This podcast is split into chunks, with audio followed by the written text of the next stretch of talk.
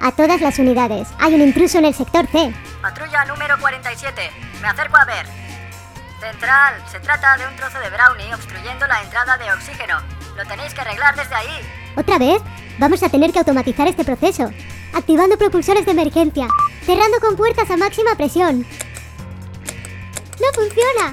Es un trozo demasiado grande. Necesitamos ayuda del exterior. Activando aspavientos con los brazos. ¿De qué se ríe ese memo? Activando colorante azul en la piel. ¡Esto es el fin! 1001, 1002, 1003, insuflar.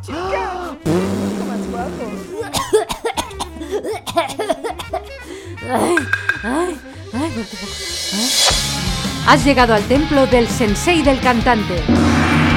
El podcast para cantantes y profesionales de la voz de Vox Vocal Studio. Potencia. Resistencia. Notas agudas. Notas graves. Control. Equilibrio vocal. Soy Esther Justel. Yo soy Carlos Campaña. Si quieres saber más sobre la voz, visita nuestro blog en vtvs.es barra blog. La laringe está dentro de nuestro cuerpo y como todos los mecanismos que nos hacen funcionar, hay un halo misterioso a su alrededor. El cómo se debe utilizar para cantar genera muchas dudas, que si arriba, que si abajo, que si estable. Si no sabes lo que es la laringe o simplemente te haces un lío con todo esto y no lo entiendes, este podcast está diseñado especialmente para ti. El objetivo del episodio de hoy es que descubras qué es la laringe y dónde está situada, saber si la tuya se mantiene estable al cambiar de notas o por el contrario se mueve. Aprender a estabilizarla en el caso de que no lo esté. Empecemos. El primer paso es que sepas qué es la laringe. La laringe es un órgano de nuestro cuerpo, y dentro de él están las famosas cuerdas vocales, que es por lo que en este caso nos interesa a nosotros, los cantantes. Para todos los demás, aparte de para cantar o para hablar, tiene funciones vitales importantes. La principal es respirar. Vamos, que entre aire en los pulmones. Luego tenemos el cierre de esfuerzo, que es el que haces cuando tienes que levantar un objeto pesado. Por ejemplo, y la tercera es proteger los pulmones para que no pueda entrar nada extraño, tanto cuando respiramos como cuando comemos. Cuando comemos normalmente lo hacemos por la boca, excepto los que comen por los ojos o algún caso extraño de niños que comen espaguetis por la nariz, que creo que se está estudiando a fondo. Bueno, el caso es que cuando tragas, entre otras cosas, tu laringe sube para cerrar el paso de agentes externos hacia tus pulmones, y así evitar que, por ejemplo, la comida se te vaya por el otro lado. Si este mecanismo falla, entra en juego la tos, que no es más que enviar aire a mucha presión a través de las cuerdas vocales para sacar de los pulmones esos cuerpos extraños o impedir que lleguen a estos. Como ves, la razón principal de que exista la laringe es la mera supervivencia. Como efecto, tenemos la voz. Así que lo de que la voz es un regalo cobra mucho sentido, ¿no? Más o menos ya te he dicho dónde está la laringe, pero quiero que la localices en tu propio cuerpo. Para empezar, la laringe está en tu cuello. Si pones una mano en tu cuello y tragas, vas a notar el movimiento que hace al subir y luego al volver a bajar. Y la pregunta del millón, ¿por qué tiene que estar estable? Antes te explicaba que para cantar la laringe tiene que estar estable. Esto es así porque dentro de la laringe están las cuerdas vocales, y para crear cada tono tienen que cambiar de forma. Esto se consigue con unos músculos que las hacen más gruesas y otros que las alargan. Si la laringe sube o baja, las cuerdas vocales no pueden vibrar libremente, por lo que la voz va a sonar más tensa y por consiguiente menos libre. Además, con una laringe móvil es imposible ampliar el rango vocal. Hacia las graves llega un momento en el que solo suena aire. Y hacia las agudas llegas a un tope. Puedes subir hasta la posición que tiene al tragar, y mientras tragas es imposible cantar. Sientes literalmente cómo se te cierra la garganta, pero además le estás enviando aire cada vez a más presión para conseguir el tono. Así que mientras se te cierra la garganta, hay un torrente de aire luchando por salir de ella. Sí, duele. Y para saber si la tuya está subiendo o bajando, o se queda estable, lo puedes saber de diversas maneras. Por un lado, por el sonido. Fíjate, este sería el sonido de una laringe alta.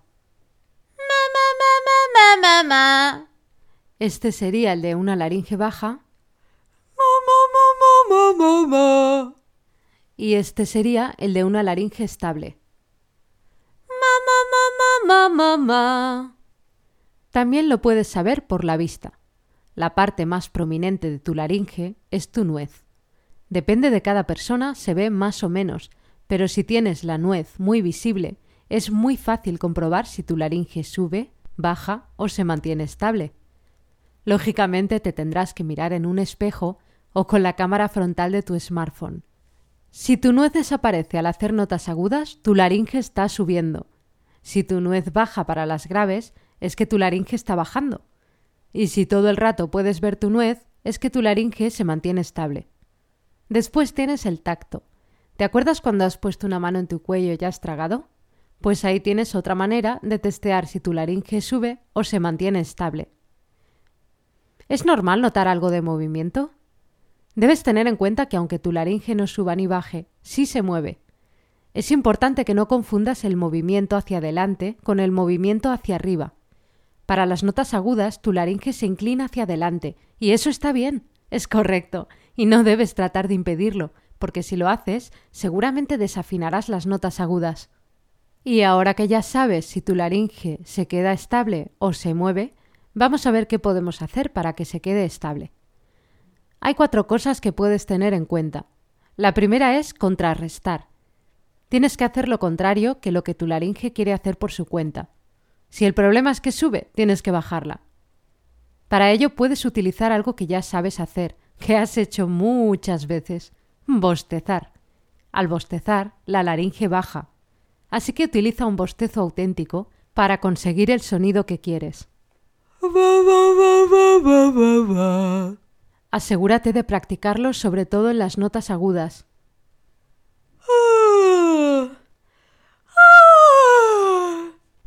Pero si lo que te pasa es que tu laringe baja demasiado y hablas con esta voz, tienes que hacer todo lo contrario. Utiliza este sonido en el que tu laringe sube. En segundo lugar, debes vigilar la forma de tu boca. Si al cantar notas agudas tu boca se abre en sentido horizontal, como una sonrisa, tu laringe subirá. Además, te costará mucho más relajar la mandíbula.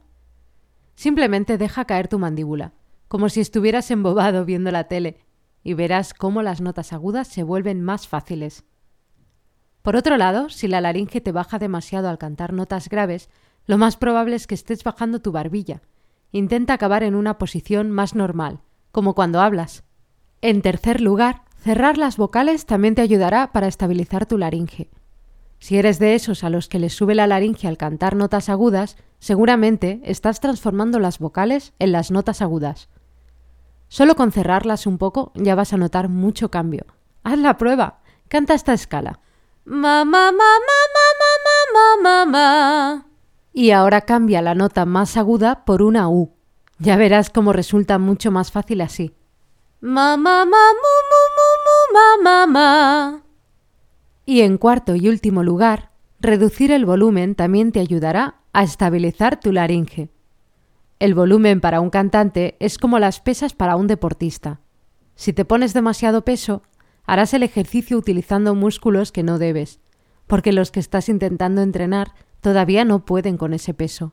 Del mismo modo, si intentas entrenar a mucho volumen, vas a hacer que trabajen los músculos externos de la laringe, porque los internos aún no pueden, y esos músculos harán subir la laringe. Así que ya sabes, tienes que empezar a bajo volumen y a medida que vayas consiguiendo el control ya podrás irlo aumentando, poco a poco. Y hasta aquí el episodio de hoy. Gracias por escucharnos. Si te ha gustado y quieres más, hazte fan del sensei. Únete a nuestra comunidad de cantantes para aprenderlo todo sobre la voz. Visita vtvs.es barra sensei-fan